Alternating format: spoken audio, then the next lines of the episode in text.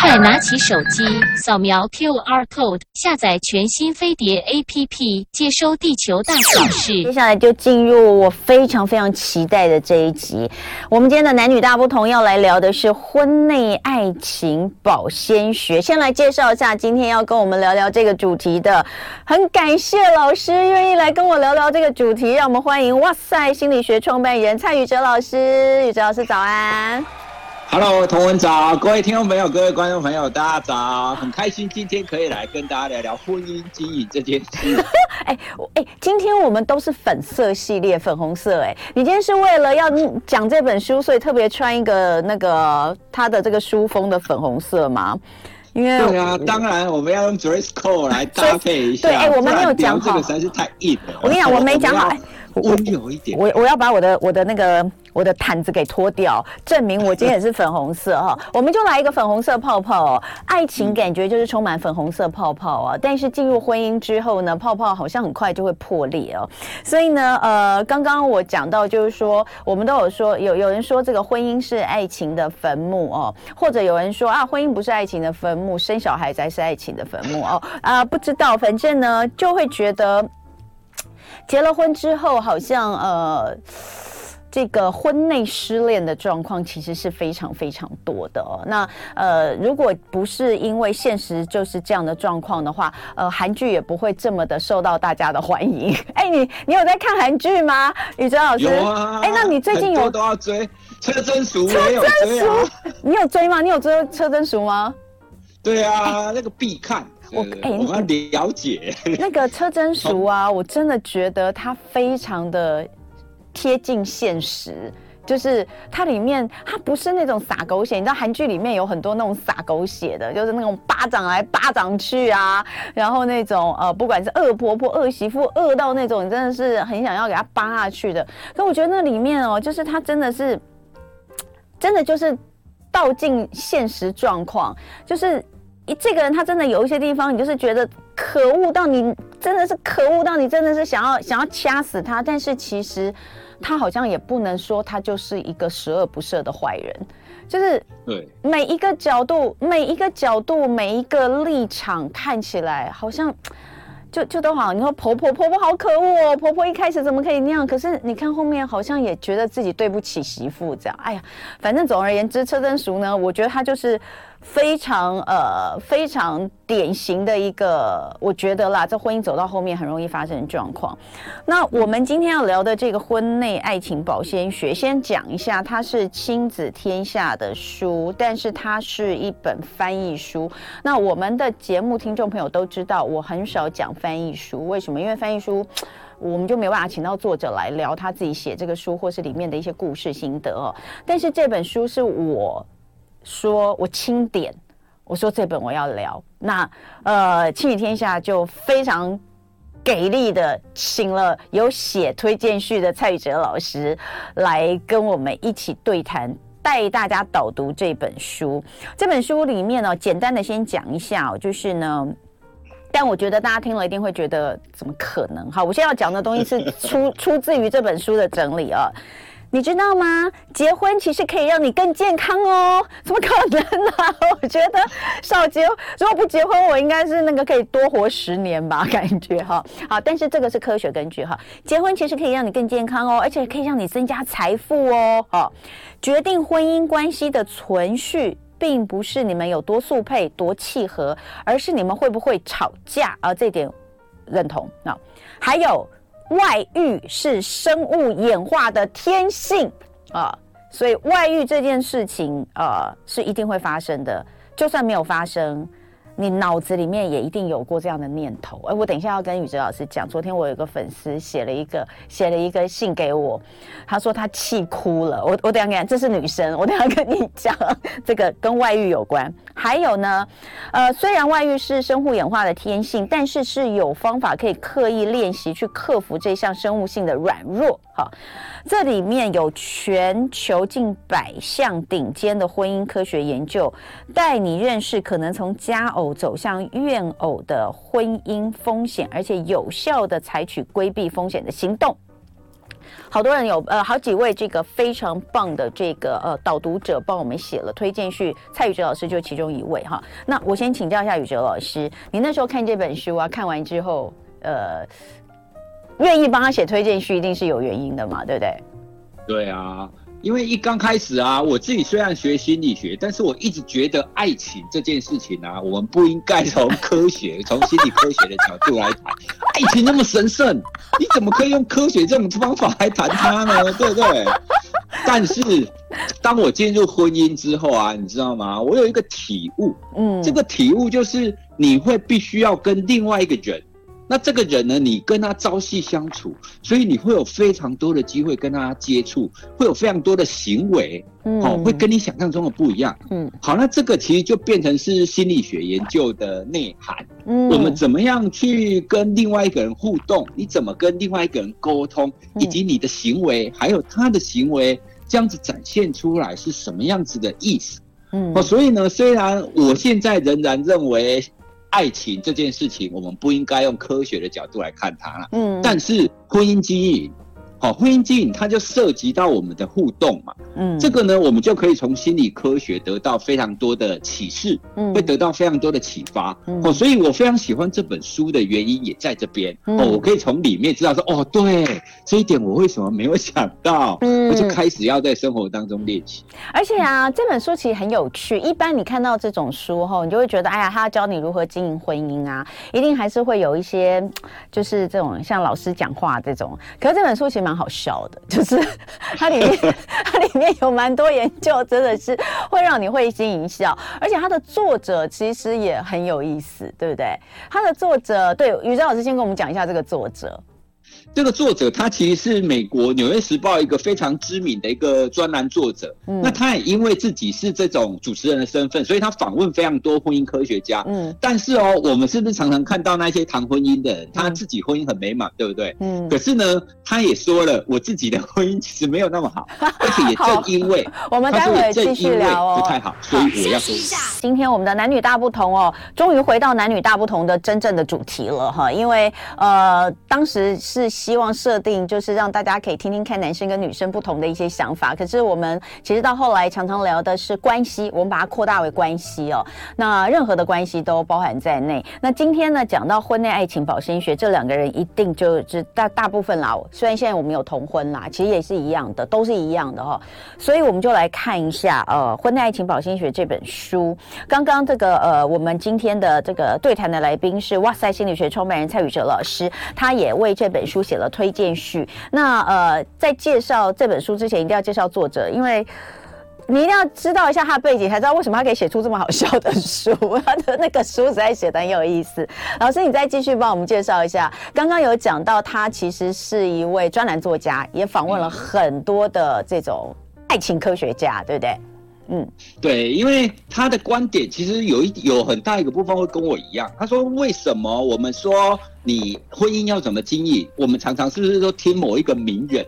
嗯，可是呢，他觉得不对，他要听很多不同的科学家来谈婚姻这件事。”哦，所以呢，他也确实跟很多人的访问，然后看了很多的研究，特别是科学方面的数据。所以呢，你在看这本书的时候啊，你会看到很多让你脑洞大开的地方，说哦，原来这件事情是这个样子啊，嗯哦，原来这种形态是比较不容易离婚的啊，嗯，哦，你真的看了，你就会觉得说，哦，原来它背后还有非常多的脉络，嗯，哦，所以我自己也非常喜欢这本书，会给我非常多生活上的提点。而且我跟你讲，这本书里面写的东西很好聊天。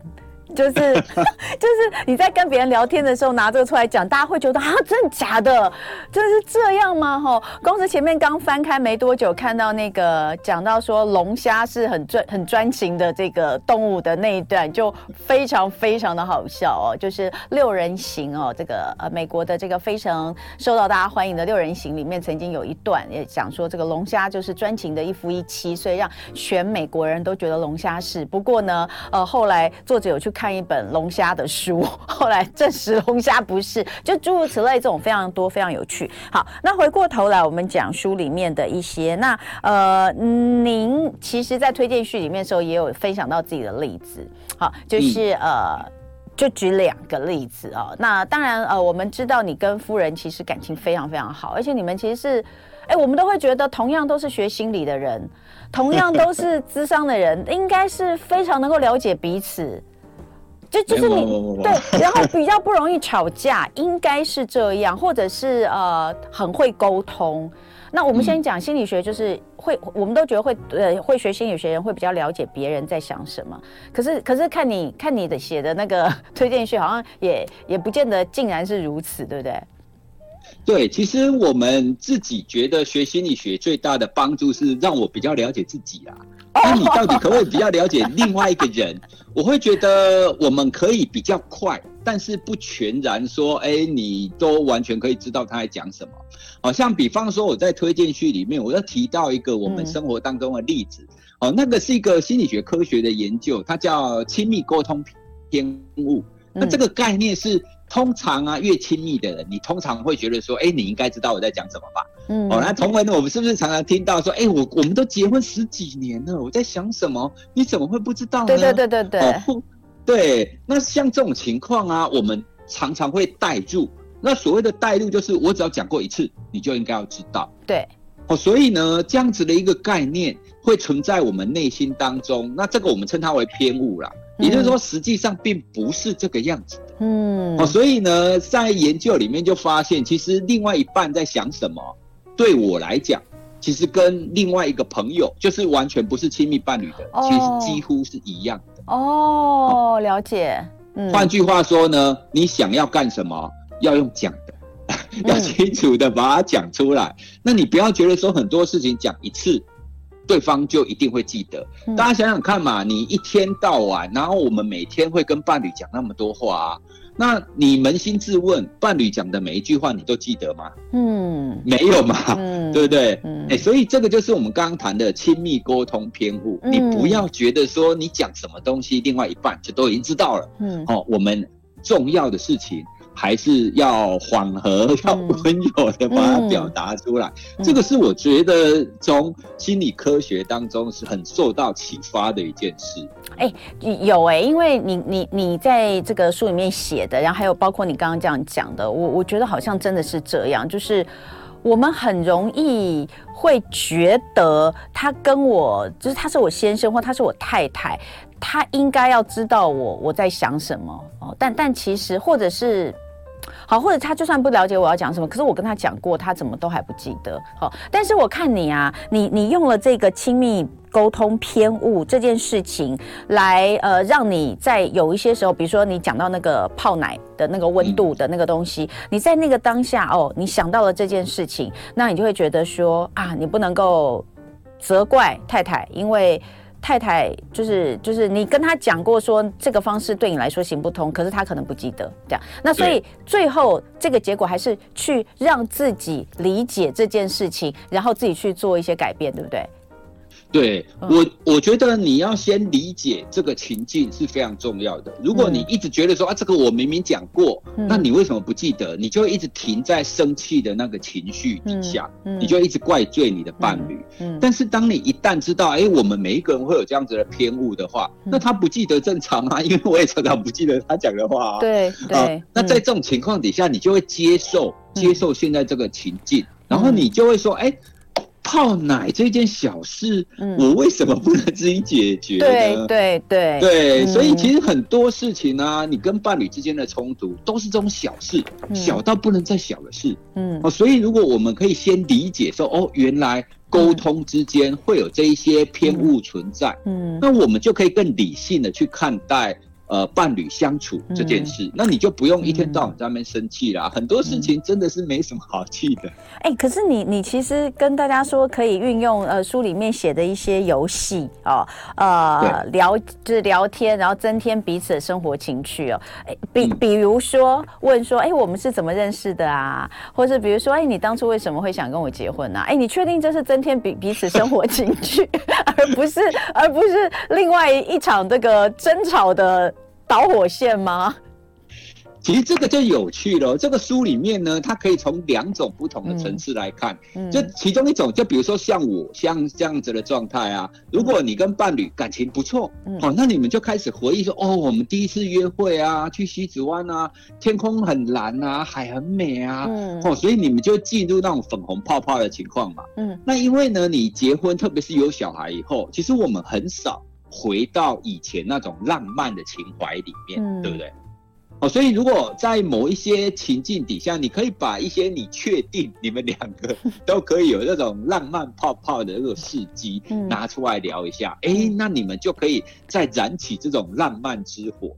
但是，哎、欸，接下来就要讲但是哦，嗯、但是呢，其实里面研究也发现呢、啊，如果你谈的一些事迹啊，你想的跟伴侣的不太一样，哦，那这个时候呢，你就要有警觉喽。什么意思呢？哦，比方说，我刚刚举例的，我们回想第一次约会啊，那那一，刚开始第一次约会说哦，我们去西子湾，天空很蓝，海很美啊，但照照片拍起来很美，对不对？嗯、可是呢，如果你的太太回想起来，她会这么描述的话，嗯、哦，那个时候第一次约会热死了，那个没事啊，去那个海边，那个晒得要死，满身大汗啊。对不对？嗯，好，那你有没有发现，同样的情境，你在热恋当下，热恋当下，你会有那种很美好的形容。可是呢，你现在已经结婚了，你已经不是热恋当下了。那这个时候呢，如果回想起来，会比较多出现那种抱怨。嗯，书中里面就就提醒了哦，这个时候你就必须要小心了。这个时候其实代表了伴侣对你已经有一些。不太满意的地方哦，哦，所以所以他会出现那些不好的那一些想法。哎，所以他其实讲这种呃，他他他讲出来的那个的的的回忆是不好的，并不代表他当时是真的不好的，而是可能是他现在某种心理不满的反应，对不对？是这个意思吗？对，没有错，哦、对，因为我们对回忆啊，其实都会跟当下你的情境有关系。所以这实在是，这实在太不客观了。这种，所以人生很难客观。但我我要讲的就是，为什么我刚刚会说，哎，你确定你问问这个话不是不是会另外一个导火线吗？因为我们真的常常会发生，就是，哎，你还记得我们那时候去哪里哪里啊？我们上次不是去，我们之前不是去哪里？结果最后就听到说，有吗？你没有跟我去过啊？你是带哪个前女友去？但你忘了吧？然后整个气氛就突然凝结，这种事情超多的耶。哎，车真淑医生里面好像也有一幕是这个样子哦。所以这个这个当然，这我们要请大家确定一下，当你要回味过去的美好的这个，不管是旅行啊，或是吃一个什么好吃的东西，你最好先确定一下，你真的是跟，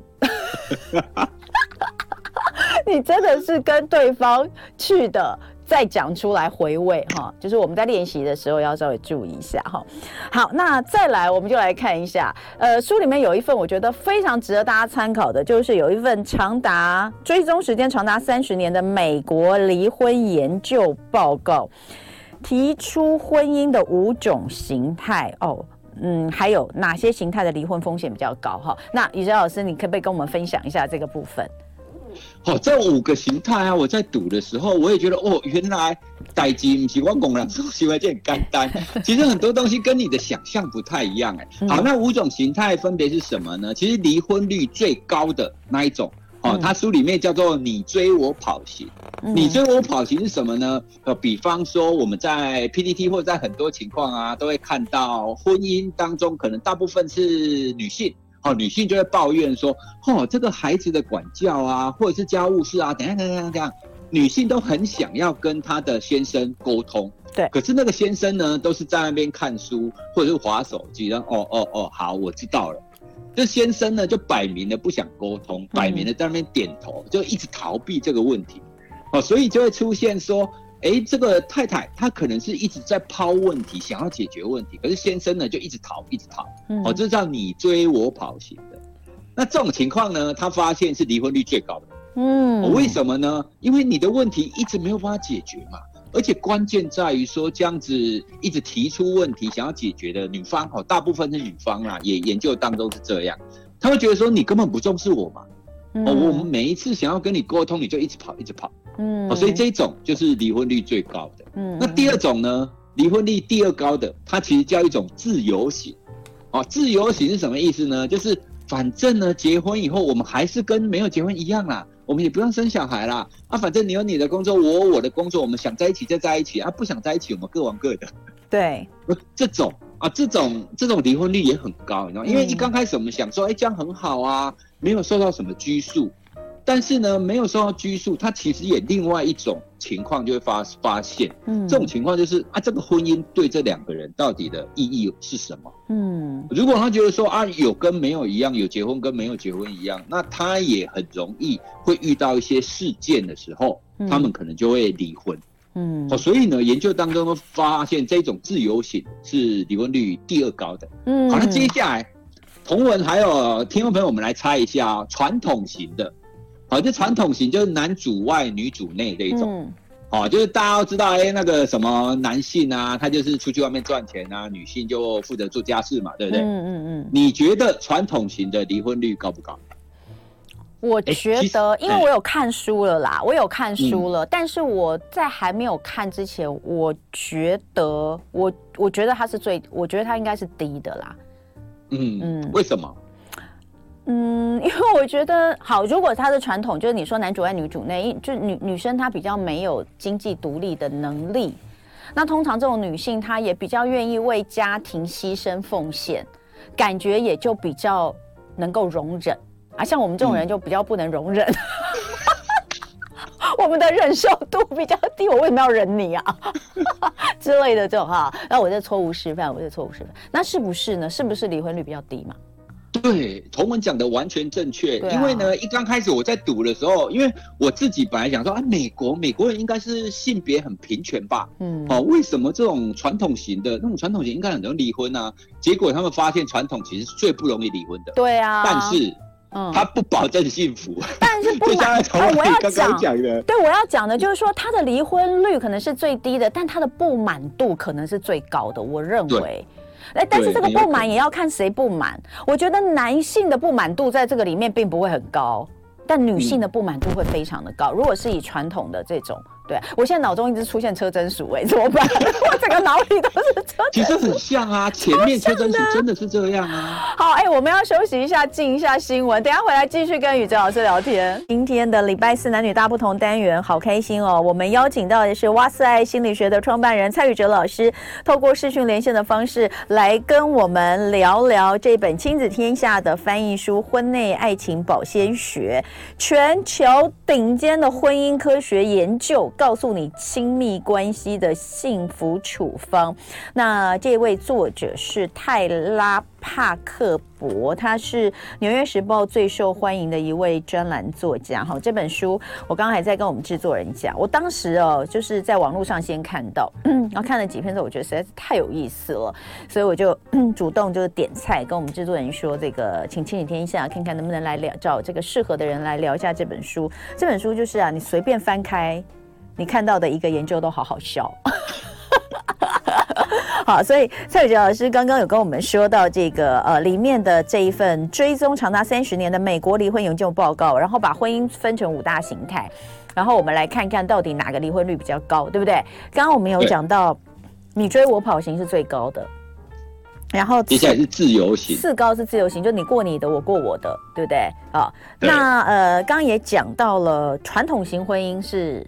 离婚率最低的，对，但不保证幸福，但不保证幸福哦，就是通常会不满哦，就是大家都在压抑当中度过这样子。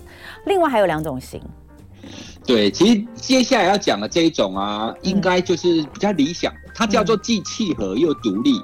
什么意思呢？也就是说，这个伴侣啊，他你们一定会有一些共同想要在一起的时间，可是呢，你们也会想要保有自己独立的空间这一种。嗯，好，也就是说，你有各自的空间，也有自己的空间。嗯，他们发现。总是倒数第二，就离婚率倒数第二，就比较不会离婚。嗯，而且呢，他们的关系也会维持的比较稳定。嗯，哦，所以我们常常会说，哎、欸，我们不能什么时什么东西都靠另外一半啊。嗯，但是呢，这也不是说你一定都要 AA，什么东西都要一半。哦，因为它的概念哦，并不是等分的意思，它的概念比较像是我们各自都有自己的空间，而且我们各自也可以合作。嗯，好，那最后一种呢，其实是很有趣的一种。嗯，哎，同文，你应该还记得我们小时候看那一些 的那一些琼瑶的爱情戏，有那种马景涛式的，你说啊，你说啊，你说啊，对，那我不听，我不听。对，最后一种叫戏剧型，嗯，戏剧型就像刚刚那样，就是他情感发作起来非常的激烈，嗯，那冲突呢也会非常的激烈，可是呢，他很快的就会抱在一起说，我是爱你的，这样这样这样。这种戏剧型就是爆炸的快啊，很好的也好的很快，哦，那这种呢，虽然看起来好像很恐怖，可是呢，因为人家床头吵床尾和，嗯，那 很快就会和好，哦，所以这种在中间，哦，所以听众朋友，你听起来你觉得你的婚姻形态比较像是哪一种呢？嗯，我自己。觉得我比较像是既可以在一起又可以独立，哦，那这种确实是相较之下比较稳定的啦。哎、欸，可是啊，你知道我在看这个的时候，我也想到一件事情哦。那这种呃，就是你要保有自己的空间，就是既契合又独立。这契合可能是说你们有共同的目标，呃，然后共同的价值观，对不对？我们常常讲，我觉得两个人价值观很重要，共同的价值观，或者是哎、欸、有孩子，我们希望我们的家庭能够一起经营成什么样子，但是我们可能各自都有我们自己的事业哦。呃我们自己的另外一个身份哦，这种事情我们觉得，那那你这样讲的话，就一定要是，感觉是不是就一定要是，呃，两个人都要有各自的事业，或是有各自的工作，比较能比较才能够成为这个样子。我觉得工作倒是还好，但关键在于说，如果比比方说太太她可能没有收入，嗯、但是呢，你孙先生可不可以尊重太太？他花那么多时间在照顾家庭，然后照顾孩子这件事，那是不是允许给他一些经济独立的空间？嗯，我觉得这个才是最关键的地方。那因为我们也也是一直以来会多半会受到传统型的影响啊，哎，所以我们多半会觉得说，哎，太太照顾家里是应该的。嗯，哦，所以如果如果双方他们都可以接受说，就算你没有工作，嗯，但是你现在照顾家里也是非常重要。你理论上应一个月值五万块、或十万块之类的，嗯，这样子我觉得他也可以达到我们刚刚讲的既契合又独立这样的状态。所以关键在心态啦。哎，我觉得刚这一点哦真的很好，这实在是应该要呃，希望大家能够多多推广这样的观念。就是如果今天家里面不见得是主妇，一定也有可能是主夫。现在其实也有蛮多主夫，他可能爸爸照顾的更好，家务照顾的更好，妈妈就是在外面的花木兰冲锋。现在那一种，那我觉得不管是谁，就是在家里面的那一位，不是只有给他家用钱。你知道现在最常听到就是哦，先生给我多少家用哦，那呃省下来多的可能就是我的这样子。我觉得不应该这样哎、欸，我觉得你应该要好卑微，就是很卑微啊。然后我也有朋友啊，他就会那个，我跟你讲，你上有对策，上有政策，下一定有对策嘛。那通常这种哦，就是。报报这个这个报报账给老公的，一定他就会跟这个很多公司的那种状况一样，就会有福报的情况，或者呢，就是移东去补西哦。比如说呢，我这个月想要去做个医美，可是呢，我要跟我先生说我要去做医美，我先生一定不会让我做，所以我就把什么钱把它省下来，什么东西把它省下来，呃，然后下个月反正会有再多的，我再把它补上去啊。这多辛苦，你为什么不直接给他一份？呃，收入一份薪水，太太持家也应该要有一份薪水，对不对？这样的话，就不见得所谓契合又独立型的婚姻，就只能够在呃彼此一定要是双薪家庭的状况之下才能出现嘛，对不对？我觉得宇哲老师刚刚讲到一个重点，然后刚刚其实呃在讲到这个呃契合又独立的婚姻，看起来应该是最理想的状态，但是最后其实书上有写到一句，我觉得这是我自己觉得有。有有给我敲响一记警钟，他说，呃，当其中的一方开始强调我而不是我们的时候，离婚的风险，这样的状态，离婚风险就开始提高了。所以我觉得好像确实是这样哈，就是说我们在婚姻当中，如果一直把重心放在自我上面，然后放的越来越多，离婚风险就高。这个也是一个提醒，我觉得是蛮好。那呃，里面呢，其实。就可以看到夫妻沟通有不同的模式，然后这个吵架的呃原因也百百种。那但是哦，这里面也有一个非常好笑的数据，就是说 这个冲突来源常都是因为性别差异。我们先来看男女吵架原因各自的前三名是什么？我觉得女性啊，大家可能猜得出来啊、呃，最高的通常都是孩子。好，第一名就是孩子啊，因为很多结婚结结了婚以后有小孩嘛，那小小孩也多半都是女性，就是太太或妈妈负负责在照顾，所以有有的时候都会说啊，那个孩子现在学业怎么样啊？我们应该要怎么样啊？等等等等的。那爸爸或者是另外一半，他们可能之后就很容易忽略，所以孩子大概就是女性会提出来最常吵。那第二个呢？女性提出来的就是家务事啊，对，今天的碗都没有洗，你明明说你要倒垃圾，你为何都没有倒之类的。嗯，那第三个呢？刚刚同文我们也有聊到，就是钱。对，哦，那特别是就是双方他们可能收入不对等的时候，对，你是不是可以给彼此一个尊重？这个就是非常重要。没错。哦，所以女女性吵架最容易出现的就是孩子、家务事跟钱。对，那男性呢？我不知道他这个调查有没有可能会有那种国籍的差异啦，因为他这个调查主要是美国的，他发现男性最容易吵架的第一名就是房事啊，就是夫妻之间的这个甜蜜的性生活啊，他们发现啊，哦，男性很在意这个，嗯，哦，那。这在华人，华人应该也会有一点，但有没有到第一名，这个我我我们就不知道了。大家可能就要想一下。呃，那第二名呢？男性的第二名也是钱，也是钱。对，所以我们是不是常常讲，就是贫贱夫妻就很容易百事哀？嗯、就真的，因为你一定也你的生活一定会需要有收入，嗯，但是呢，这里的收入，这里的钱，其实关键也不在于说要赚的很多，嗯嗯，重点不是很多。重点就像刚刚同文提到的，诶，我们是不是可以彼此尊重？嗯、我们是不是对于你的收入应该要怎么花用，会有一个最大的共识？嗯，哦，那比比方说，诶，我们应该要先以孩子的教育，或者是先以维持我们的家庭为主，那剩下的呢，我们彼此都还可以有一定自己可以自主的这个金钱的一个范围嘛，对不对？嗯、哦，所以如果是这样，诶，那这样子就算你可能赚的不多。你们有这样子的共识，你也可以好好的、好好的生活。嗯，哦，可是呢，一旦脱离这个，哦，就很容易会吵架。嗯，那第三个呢也很有趣。第三个呢，男性就是吵架的第三名，就是休闲娱乐。嗯，什么意思呢？就是太太会说：“哦，你不要再划手机了啦，你不要再一天到晚出去跟同友朋友打球了啦，你不要一天到晚怎么样啊？”嗯，男性就会说。哦，我工作那么辛苦，我划个手机错了吗？我出去打个球错了吗？哦，这个也很容易遇到，对不对？嗯，哦，所以，对男性哦，男性会吵架事件的前三名哦，第一名就是性生活，接下来就钱。接下来就是休闲娱乐，嗯，所以大家是不是很有即视感？没。我们常常看到的很多的事件，真的都是这样啊。对，但是这里面还有另外一个研究，我觉得这个讲出来，呃，一定马上我们所有的女性听众朋友就跳起来大反弹，根本就是污蔑我们，你们污名化。因为它有一个研究显示，百分之八十如果在婚姻里面的争吵，其实都是由女性主动挑起的。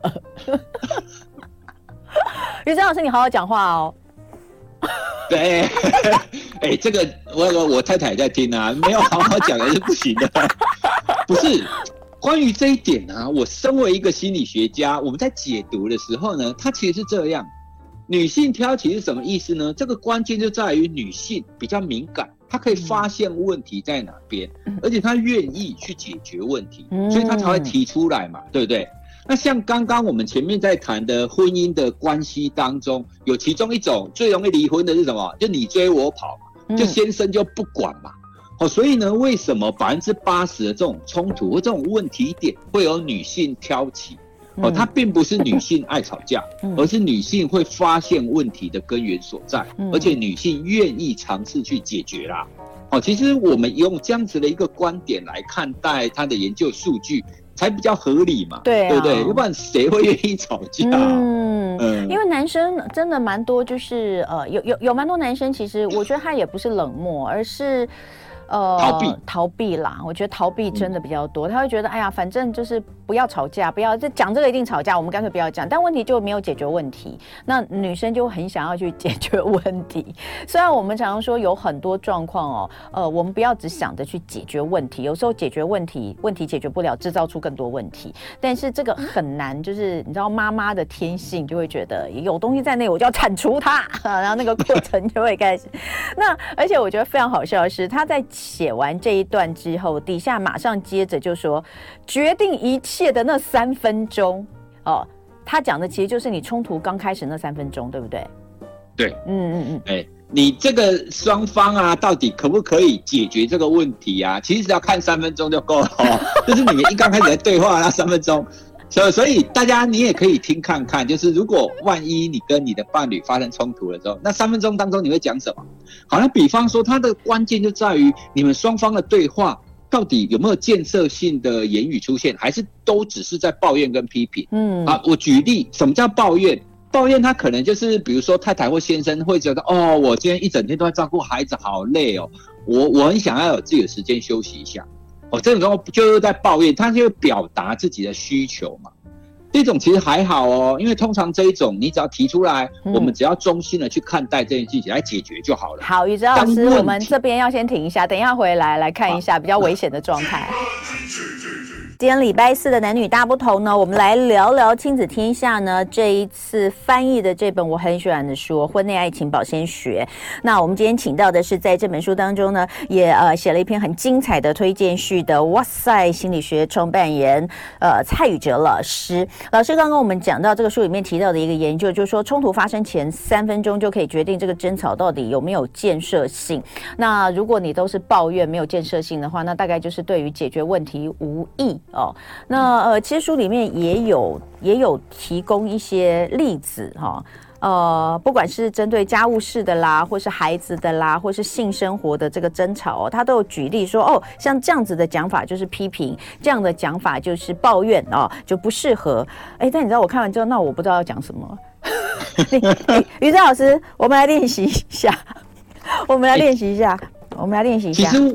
我们最简单的方法是什么呢？你遇到另外一半，不管他是在抱怨还是批评啊，其实一刚开始你要的是同理啊，但是什么同理又是什么意思呢？很简单，你只要再次的把他所讲的这个话，我们再次的类似复述一次，嗯，我们澄清说，哎。